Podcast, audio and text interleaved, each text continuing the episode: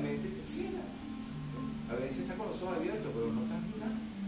Estás en una visualización, en lo que te pasó hace 20 años, no sé yo, que no debe haber pasado. Entonces, ese tipo de cosas es la que nos va, digamos, eh, bloqueando, paralizando, para poder percibir la vida en cada instante, absorbiendo todo lo que tienes que absorber, porque no para. Date cuenta, a pensar contigo. Te pones a pensar, pero la vida sigue. Y, todos los problemas del pasado se quedan en el pasado, la vida sigue. Y uno se va quedando ahí. No, pero esto no había pasado, ¿por qué pasó? No, ya pasó. Ahora, ocúpate de que no pase más nunca un error igual. Ya. Simplemente lo que pasó, aprendizaje, ¿sabes? Pero a veces venimos arrastrando cosas que son cosas de humor muy simples, porque pasaron muchas cosas en la niñez que nosotros no comprendimos muy bien nuestro, nuestro cuerpo. Y va recogiendo todas las memorias desde que tú estás en el vientre de tu madre. O sea que si en algún momento tu mamá pensó algo negativo sobre ti, tu cuerpo lo sabe. Y todo lo que tú has venido viviendo desde que saliste fuera del vientre de tu madre, tu cuerpo lo está grabando. Tu cuerpo energético es una memoria. Por eso se dice que a veces hay, hay como eh, personas en el momento de la muerte parecen toda su vida como una película animada, porque hay una memoria de todo, inconsciente, en tu cuerpo grabado. Entonces, ¿cuántas memorias de dolor y de trauma cargando en nuestro cuerpo? Entonces, por eso lo primero que uno tiene que hacer es hacer un pequeño estudio pues, de cómo yo empecé a descubrir el placer de vivir en mi cuerpo, si de una forma positiva o de una forma negativa. Entonces, si nuestra niñez fue muy reprimida. Que cuando te ibas a llorar, por ejemplo, te decían, no llores, que molesta. Y cuando te reías, te metías decía, no te rías, que también molesta. Entonces, ahorita, ¿ves? no puedes sentir. Si te pones triste, no es bueno estar triste. Si te ríes, tampoco te sientes culpable. Entonces, los primeros siete años de nuestra vida, nosotros absorbimos mucha, nuestro cuerpo absorbió muchas memorias contrarias a sentir placer. Sea sexual, sea a través del descubrimiento de tus genitales en la niñez, o sea de juego. Porque, por ejemplo, jugar en la niñez, brincar, saltar, echar pintura en una pared, ¿me entiendes? Y jugar a papá y mamá y al doctor y verse los genitales y correr y todo eso. Todo es energía sexual.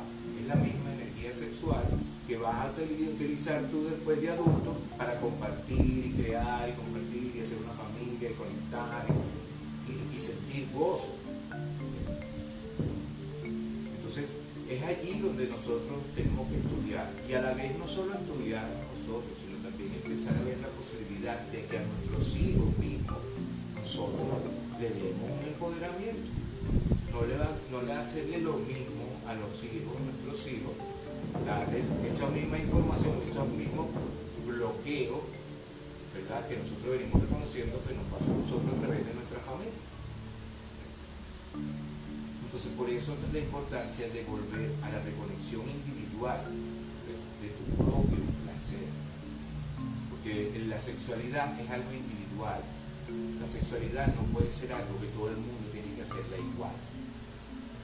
Nosotros somos cada uno un ser individual y cada ser siente placer y percibe el placer en su cuerpo como le dé la gana. Y nadie tiene que meterse en eso. Por ejemplo, si una persona te dice, tú sabes que yo me toco la oreja y tengo orgasmo, ¿qué vas a hacer? ¿Lo vas a mandar para el hospital? ¿Le vas a decir al médico? No, dile, no, quédate tranquilo, no vayas al médico, le dice que te vayan a quitar esa posibilidad de que sientas orgasmo con la oreja. ¿Me entiendes? O sea, tú puedes sentir placer y gozo en cualquier parte del cuerpo. Más allá de los mismos genitales. Es más, hay personas que van a, tener sexo y nunca tienen placer en los genitales. Muchísimas personas están tratando de tener orgasmo teniendo sexo y no tienen orgasmo. Muchísimas mujeres principalmente no tienen orgasmo. Ni un orgasmo.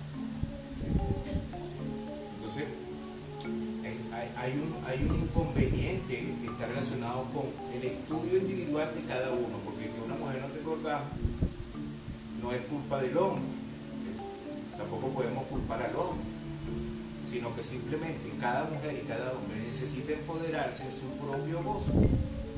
Si tú no te puedes dar placer y gozo a ti mismo, ¿quién te lo va a dar? ¿Dónde? Si tú mismo no sabes ni cómo es si tú no practicas contigo a darte amor, a darte, comprarte unos aceites, darte masajes, y decirte a ti mismo te amo, te quiero, estás ricote o ricota. O sea, el primero que tiene que enamorarse de ti eres tú. Tú no vas a esperar que alguien le guste tú si tú mismo te sientes mal contigo. A veces uno mismo no se soporta y está esperando a ver quién lo va a soportar uno, nadie. Por eso si a lo mejor alguien está con uno ya cinco minutos, yo no tiene que decirle, oye, gracias, que estás aquí conmigo, compartiendo, porque a veces yo solo me quiero tirar un balcón. Entonces ya que alguien esté con uno y tú empieces a sentir que esa persona se siente bien contigo, oye, agradecer. Mira, hay muchas parejas que tienen años juntos y no se han agradecido todavía que están. Porque firmaron un documento, una cosa, y ahora es un deber, una obligación. O sea, ni nada de eso todos los días tú deberías agradecerle a la compañera o compañero, oye, gracias por estar, por compartir conmigo hasta mis oscuridades, mis locuras, mis cosas de verdad que yo te honrar a esa persona, como también es importante agradecer a tu cuerpo. ¿Cuántas veces uno se ha detenido decirle al cuerpo, gracias papito? O sea, yo yo, todo el día estuve pensando de mí, que soy un, loco, que no sé qué, ando triste, confundido. Y el cuerpo te sostiene. El cuerpo sostiene todo tu pendejada. O sea, si hay alguien que es verdaderamente tu amigo. Entonces hay que volver a eso, a relacionarte con tu cuerpo. No se puede tener una relación con una persona o con una, con una pareja si uno todavía no se ha relacionado con su cuerpo. Por eso chocamos tanto. ¿Entiendes? Porque si no conoces nada de ti mismo, ¿con quién te vas a relacionar? Lo único que vas a ver es que el otro es así, que el otro es así, puro juicio. Te vas a meter en una relación donde tú no sabes nada de ti y lo que vas a ver son los errores del otro. En cambio, cuando tú sabes de ti, te aceptaste a ti, pues aceptas otro. Si el otro come moco y hace lo que le haga y se tira peo en la noche, pero ¿qué? Yo lo amo, a mí no me importa eso. O sea, lo importante es el amor y, la felicidad que puedas percibir en esa relación. O sea, cuando tú vas a compartir, lo importante es cuánto gozo vas a tener en, ese compartir. Pero pareciera ser que vamos a buscar una pareja para ver cómo te voy a destruir. Déjame ver cómo voy a destruirte antes que me destruyas tú a mí. O sea, vamos primero con una... A mí tú no me vas a destruir.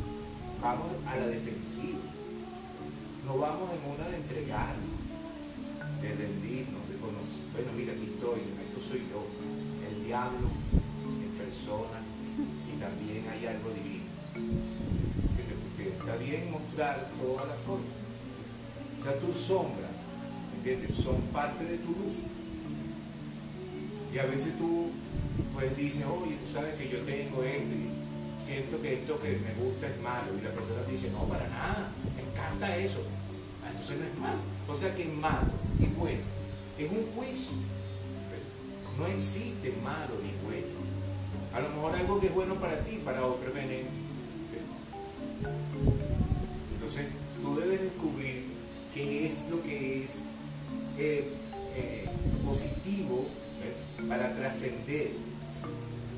Trascender. No, es para quedarse en lo positivo tampoco porque nosotros vinimos aquí a trascenderlo todo. Es muy fácil trascender lo negativo porque es doloroso.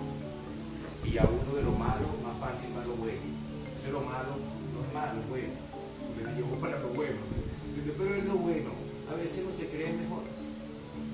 A veces cuando tú sales de lo malo, Entonces estás en el club de yoga tal, o estás en la religión, no sé qué. Entonces ahora no eres malo, por no hacer esas cosas malas que hacen los otros.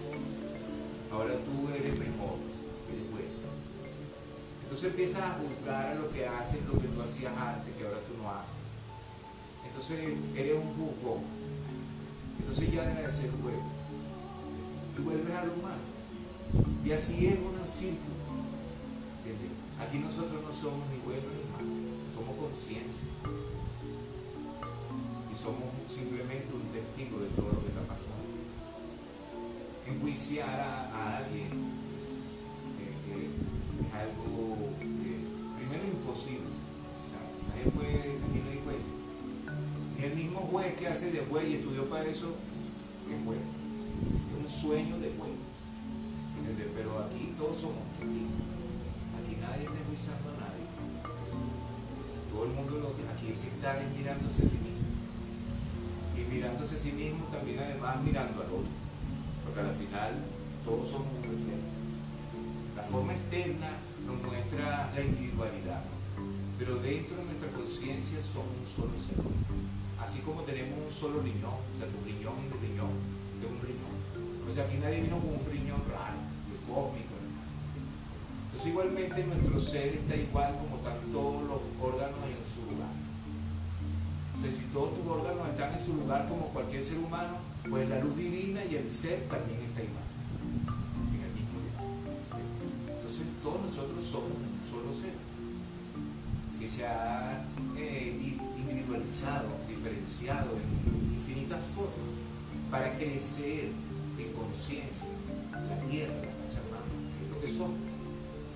Somos un organismo que antes no existían los seres humanos. Solo éramos eso, tierra, agua, las plantas, después llegaron los animales.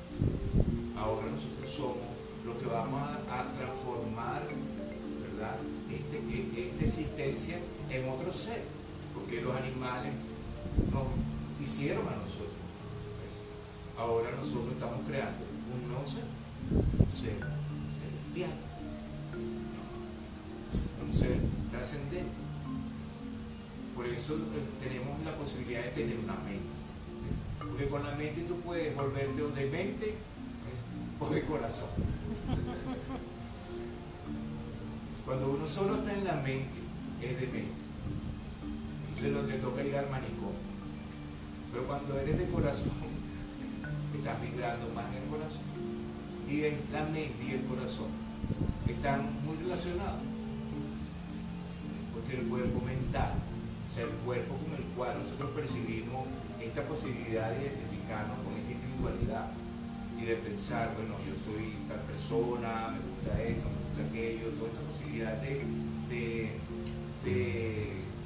inquirir, dudar, de pensar ayuda a conocer esta individualidad que es un regalo. Por eso, honrar tu, tu individualidad, o sea, honrar quién eres, aceptar quién eres, no importa quién sea. O sea, acepta quién eres y no importa quién sea. Lo importante es si estás disfrutando esta experiencia, no quién eres. Más bien, si tú empiezas a tratar de disfrutar esta experiencia desde quien tú crees que eres, no la vas a disfrutar. Es el ego, es la mente. En cambio, si tú no importa quién eres, lo importante es que estés disfrutando el viaje Si la gente te se cambia los no, tú te puedes cambiar no. O sea que tú no eres el no Tú eres lo que eras antes que te pusieran el nombre. Hay que averiguar quién era ese. Un niño inocente que se creyó que era ese nombre. Y de ahí para adelante, toda la información que vino a través del nombre, el apellido y el árbol familiar. Pero volver a esa inocencia, eso es lo que eh, se llama volver a la niñez, o volver a la inocencia, volver otra vez a esa inocencia. Y eso es meditación. Eso es, conseguir un lugar profundo gozoso, silencioso, vibratorio, expansivo dentro de ti